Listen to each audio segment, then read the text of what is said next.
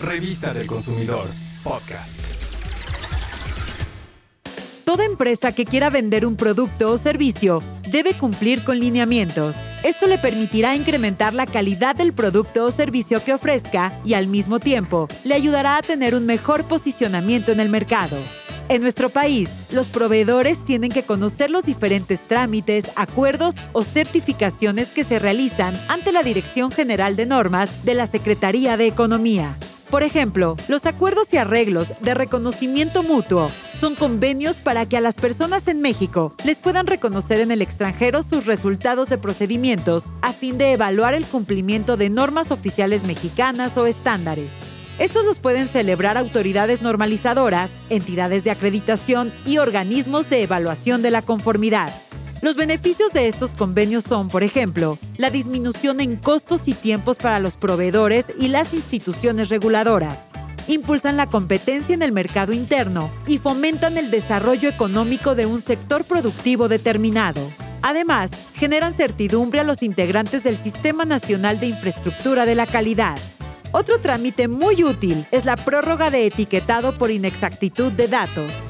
Como sabemos, los productos ofertados al consumidor deben contar con etiquetas que nos informen con claridad especificaciones, contenido e información relativa al productor, de acuerdo con las normas que los regulan.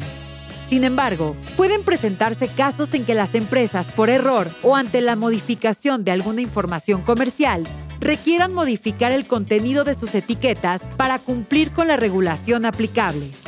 Ante ello, la Dirección General de Normas, como parte de sus atribuciones y para comprobar que los bienes, productos, procesos y servicios cumplen con las normas oficiales mexicanas, realizan el trámite de prórroga de etiquetado por inexactitud de datos para que aquellas empresas que requieran adecuar las etiquetas a sus productos logren agotar los inventarios que tengan en existencia sin que se afecte el derecho de los consumidores y el orden público.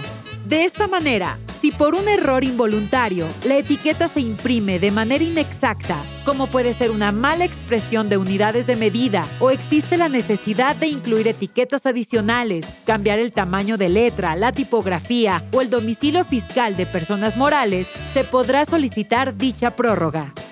Cabe aclarar que no se permite en la etiqueta información, datos o leyendas que estén prohibidos o que puedan causar un engaño a los consumidores respecto a las propiedades que adquieren.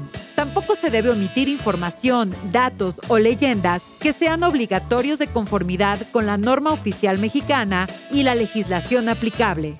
Cuando este trámite se autoriza, el productor podrá agotar los inventarios en existencia sin tener que etiquetar nuevamente los productos que presenten el problema y no se hará acreedor a las sanciones previstas en la ley.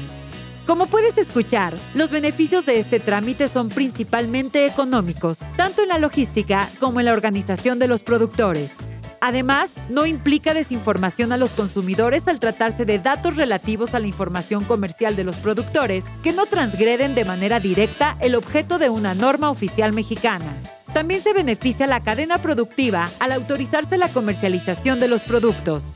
Por todo ello, la Secretaría de Economía fomenta la competitividad de la industria y el comercio en el ámbito nacional e internacional. Si eres proveedor, aprovecha los trámites que brinda.